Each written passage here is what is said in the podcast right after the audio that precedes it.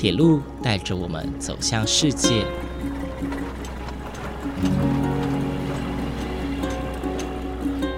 现在，欢迎和我一起来到鬼世界，由正声广播公司台中台制作，胡浩辰主持。欢迎收听，欢迎来到鬼世界。各位听众朋友们，午安！谢谢再度回来，欢迎来到鬼世界，我是胡浩辰。不知道各位听众朋友们有没有觉得，哎？我背景这首歌很熟悉呀，它是动画大师宫崎骏的其中一部作品《神隐少女》中的主题曲哦。那在电影当中呢，主角千寻为了拯救好友白龙，他搭着一台海上列车啊，前往寻找钱婆婆。那么很多人就对这个电影场景中的这一幕啊，感到非常的有印象。哎，这个海上列车也太美了吧！一望无际的海洋就在眼前。但是你们知道吗？其实，在台湾哦，曾经也有一班火车，就宛如《神隐少女》中的海上列车，从窗户看出去呢，就是一片蔚蓝的太平洋哦。它甚至呢有个美名，叫做台湾的解忧列车。那么现在就跟浩辰来进行一趟解忧之旅吧。今天是十二月十九日啊，目前浩辰我本人呢是在新左营车站。那准备前往芳寮车站搭乘三六七次的蓝皮普快车。那今天呢，也是这台普快车停驶前的倒数第四天哦。此时此刻的心情是有点兴奋，又带点舍不得。那我们就准备出发喽。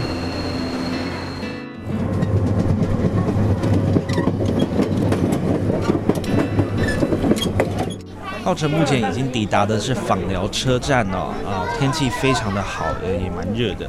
那么现在的时间呢是十点四十分，虽然距离普快车发车还有四十分钟哦，但是月台上早就已经挤满大大小小的乘客，都是准备要来搭乘蓝皮普快车的。那现场也有工作人员围起红龙哦，就是请大家哎排在红龙里面哦，准备排队一去上车。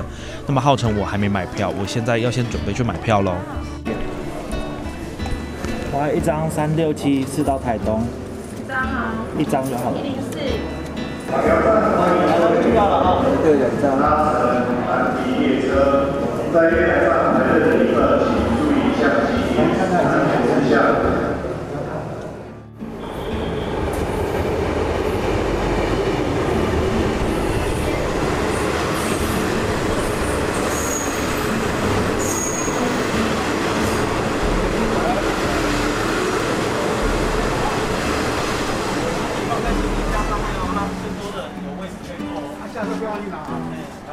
前面的方向走。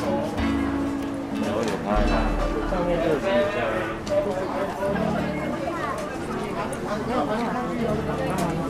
帮主角拿下神。请问这里有人坐吗？目前浩辰呢已经搭上这台普快车了哦，旅客非常的多，大家都很兴奋哦。那台铁呢在这个礼拜哦，因为搭乘的人实在是太多了，所以他在这个礼拜都加挂了呃两节两节到三节的车厢，让各位旅客呢都能够顺利的搭上这班即将走入历史的列车哦，而且是可以舒舒服服的搭，而不用这样子站着站两个小时哦。就在刚刚十一点二十八分的时候呢，火车已经开始行驶了。那么这趟旅程呢，会一路从屏东县的芳寮车站一路抵达呃台东车站啊。那中间的各个车站呢都会停靠。那有哪些车站呢？分别是嘉路车站、内狮车站、方山车站、大武车站、陇西、金轮、太马里、知本、康乐、台东，总共是十几个站啊。那全程的时间大约是两个小时十一分钟左右。可能中间有些站呢，大家不是那么的熟悉，不过没关系哦。一路上呢，浩辰呢会跟大家分享一下，哎，这些站有哪一些特色呢？刚刚经过的呢是嘉路车站，而我们现在要停靠的就是内狮车站了。内狮车站呢可以说是某项台铁之最哦。在二零一九年呢，也就是播出的前年，在台铁局他们旅客统计的数据当中呢，内狮站它可是全台湾进出站人数最少的车站哦。它平均呢一天只有两个人进出站而已哦。但是呢，内狮镇看似呃人很少，但是它的未来可是一个非常重要的车站哦。为什么我会这么说呢？因为呢，台铁其实是有预计要新建一条新的铁路支线，叫做恒春支线。顾名思义呢，它就是会延伸到恒春地区哦。不过呢，它的起站就是以内狮站作为起站，一路往南延伸到恒春地区。所以呢，内狮站在未来是前往恒春地区非常非常重要的一个转乘站哦。未来呢，大家也可以不用搭客运，也可以不用自己开车，你可以到内狮这个地方哦进行转乘，啊，前往恒春啊、垦丁这些地方，在未来呢都会是非常方便的。接下来呢，要抵达的这个车站呢是仿山车站哦。这个站其实是呃南回线我最喜欢的一个车站。那它同时呢也是一项台铁之最。它是呢目前台湾最南端的车站哦。而且呢，虽然它叫仿山车站，乍听之下这个车站就坐落在屏东县的仿山乡。但是呢，仿山车站真正的地理位置哦，其实是坐落在屏东县狮子乡哦。那也因为呢，这个车站就坐落在半山腰上哦，所以你一出站，你就可以居高临下，你一出站就可以看见美丽的台湾海峡，这边的风景实在是非常的漂亮。我们即将经过一个站呢，它叫做房野号志站，那它叫做号志站嘛，顾名思义，这个车站是不提供载客服务的。但是呢，这个车站却是南回线非常非常重要的一个地方。南回线呢，因为地势的关系哦，很多的路段是只有单线的，也就是说，呃，顺行的列车跟逆行的列车呢，其实共用同一条铁轨的。那防野号之站呢，这边有四线道，就提供了这些列车交汇的功能哦。所以呢，它可以提供南来北往的呃火车在此等候其他的列车通过。所以它同时也是个行控中心，去掌握各个列车的行驶状况。那么过了防野号志站之后呢，我们就即将进入中央隧道。中央隧道呢，它蛮长的，总长是八点零七公里。那么因为它叫做中央隧道，所以呢，它是穿越了中央山脉，去连接屏东县狮子乡以及台东县达人乡。并且呢，它也曾经是一个台湾的铁路之最。在南回线通车的时候呢，中央隧道它是全台湾铁路当中最长的山洞隧道。那么曾经是代表他现在不是了，他现在已经退居第二名了。那第一名是谁呢？也就是在二零零三年落成啊，位于北回线的新观音隧道。新观音隧道呢，就总长有十点多公里啊。那当然，中央隧道遥遥不及呃新观音隧道的长度，因此位居第二。那过了这个隧道，我们就即将抵达台东喽。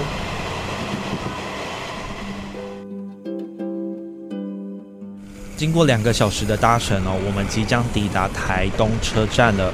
刚刚经过了一些大家蛮耳熟能详的车站哦，像是以温泉闻名的知本车站，还有金轮车站；以金针花、樱木花道平交道、日出以及周汤好闻名的太马里车站哦，甚至呢是被誉为全台湾最美的车站多良车站等等。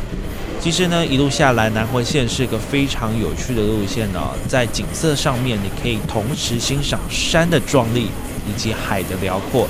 如果你搭乘的是这班普快车哦，吹着凉风，更是别有一番风味。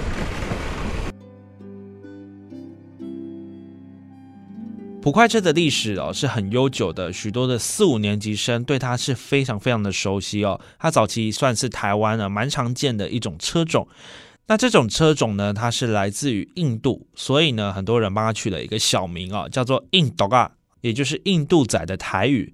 而这班普快车呢，在号称我当时搭乘的时候，也就是二零二零年十二月底这个时候呢，是台铁在所有营运路线当中唯一一班的普快车哦，它就行驶在南回线这个地方。普快车呢，它其实是两种车的混合称呼，分别是普通车以及平快车哦。在二次大战过后呢，台湾的铁路只分成两种车，一种呢是所有站都停的普通车，也就是类似今天的区间车；另外一种呢是某些站不停，因此呢就被称为快车。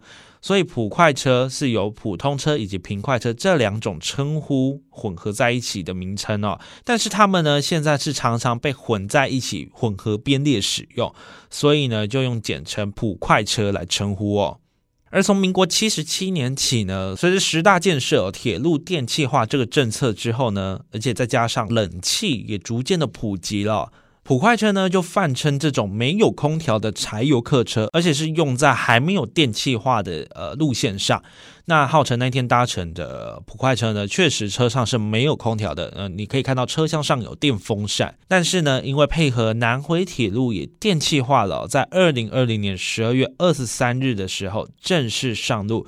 南回线的车次时刻呢，也都配合调整了，他们让更多呃行驶比较快的火车进入到南回线去服务。而这班三六七一次的普快车也就正式的退出正班营运当中哦，算是蛮可惜的。而在这一次呢，车上我们也访问了几位乘客，我们来听听看他们的感想吧。想请问一下，你从哪边来？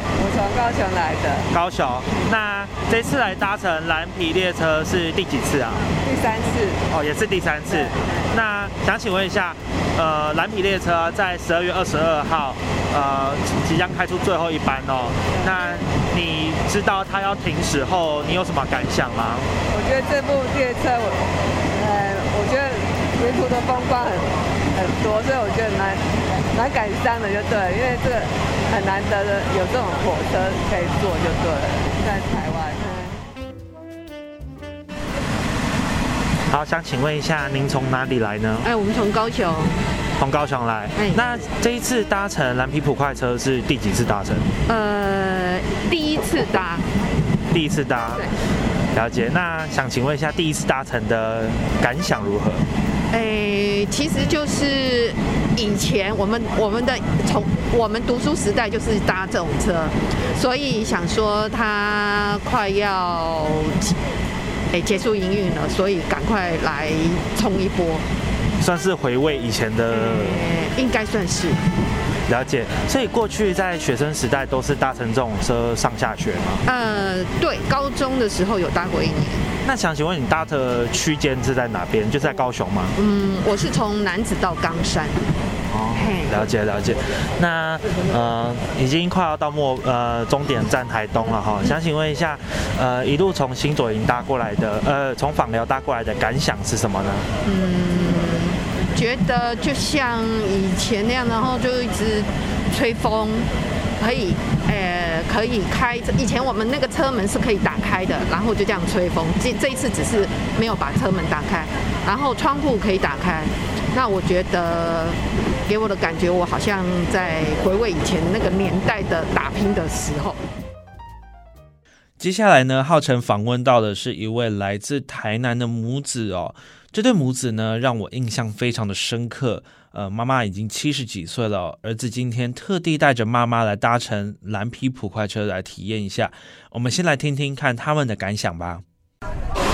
进前通通宵我唔坐过。通宵哦，列庙列跳。无，坐有坐一届过啊。哦，来有台坐坐一届。嘿，啊，即摆第二届。哦。想请问一下大哥，你是从哪边来的？哎，我是从那个台南市来的。从台南来的吗？对对对。你平常平常是喜欢搭火车的人吗？偶偶尔啊，偶尔。对对，如果是哎对，平常都是哎远途的话就搭国道，但是如果是观光路线的话，还是喜欢搭火车。了解。那想请问一下，这是你第几次搭蓝皮列车？就这台普快车？第一次，第一次搭，以前很早就想搭的，啊，但是他说哦，那个夏天哦太闷热了，所以就没有搭。啊，第一次搭，第一次带妈妈搭这个普南回线的普快火车。了解，呃，第一次搭，那搭到目前哦，我们进入那个中央隧道了。那想请问一下你的目前的感想怎么样？呃，很。很新鲜，很很新奇啊，因为从来没有闻闻过那个什么火车过山洞哦，有闻到柴油味啊。是，哎，对，虽然我我活到这个这个年纪哦，还是第一次搭这个普快火普快列车哈，呃，那个火车过山洞，然后还有那个什么呃那个柴油味，呃，都没以前都没闻过啊。刚刚想请问一下，你知道呃十二月二十三号南回铁路电气化之后，呃这台普快列车要停驶了吗？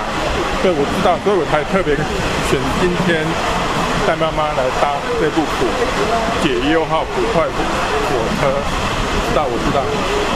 当你知道呃这台呃全台湾唯一一班的普快车要停驶之后，你心中的感想是什么？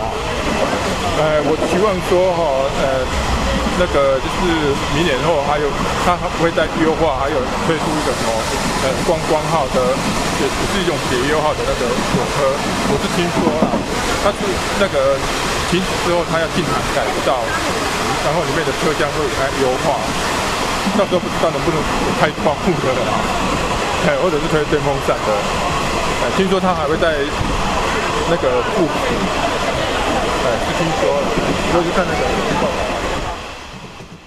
为什么这对母子会让我特别的印象深刻呢？其实，在上车的时候呢，我很幸运的找到了一个位置能够坐。那当我准备坐下，好好的享受这趟旅程的时候呢，我看到了这位婆婆步履蹒跚的朝我这边走过来哦。那也是一边在找位置。但我在想哦，车上乘客那么多，呃，可能已经没位置了。再加上呢，火车其实已经要发车了，所以呢，我将我的位置让给了这位婆婆坐，而她的儿子呢，就一路的站在旁边。对啊。啊，无拄爱海这个放你你回家走的红放你你去调一个。有这么讲的，这都不讲。你太平洋东桥大海啊。对啊，没关系啊。他的儿子呢，一路上陪着妈妈聊天，聊的内容呢是有关南回线，或者是聊了这趟旅程，或是聊了台东之后呢的行程安排，聊了生活，聊了过去。整趟的旅程当中呢，我其实不断的在观察这对母子。才知道呢，原来这趟旅程当中最美的不是窗外海天一线的景色，而是在这台火车上面，人们有如此单纯而且有爱的互动哦。或许今天大家前来搭乘这班蓝皮普快车的目的都不同，有的人想来欣赏南回线的美景，也有人是为了单纯想要前往台东，阴错阳差的搭上这班时间最刚好的班次，有的人是想要回味过去美好的回忆。但是在回忆过去的同时呢，这些人们同时也为这班逐渐斑驳的列车创造新的回忆哦。这台火车呢，并不只是一个时代的象征，而更重要的是，它承载了大家的回忆。听到这里呢，我们先来休息，听一首歌，象征台湾南部热情的一首歌，来自范逸臣的《国境之南》。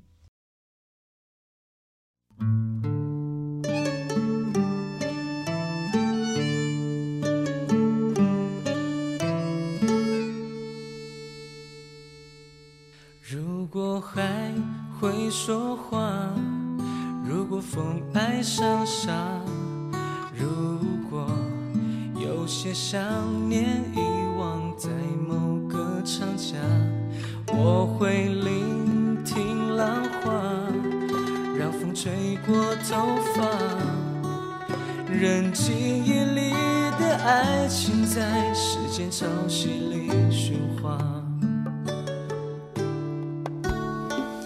非得等春天远了，夏天才近了。我是在回首时终于懂得，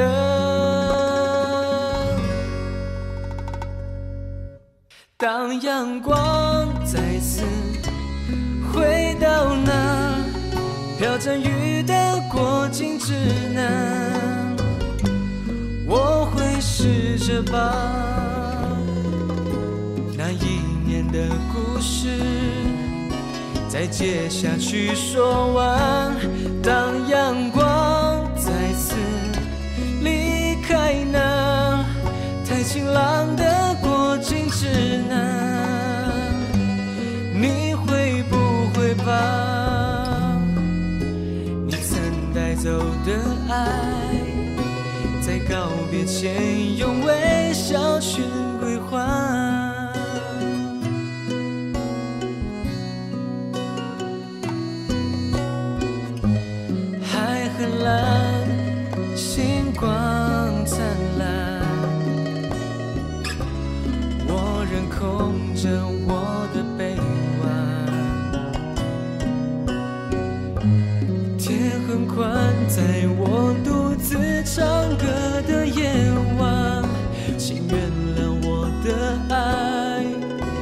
诉说的太缓慢。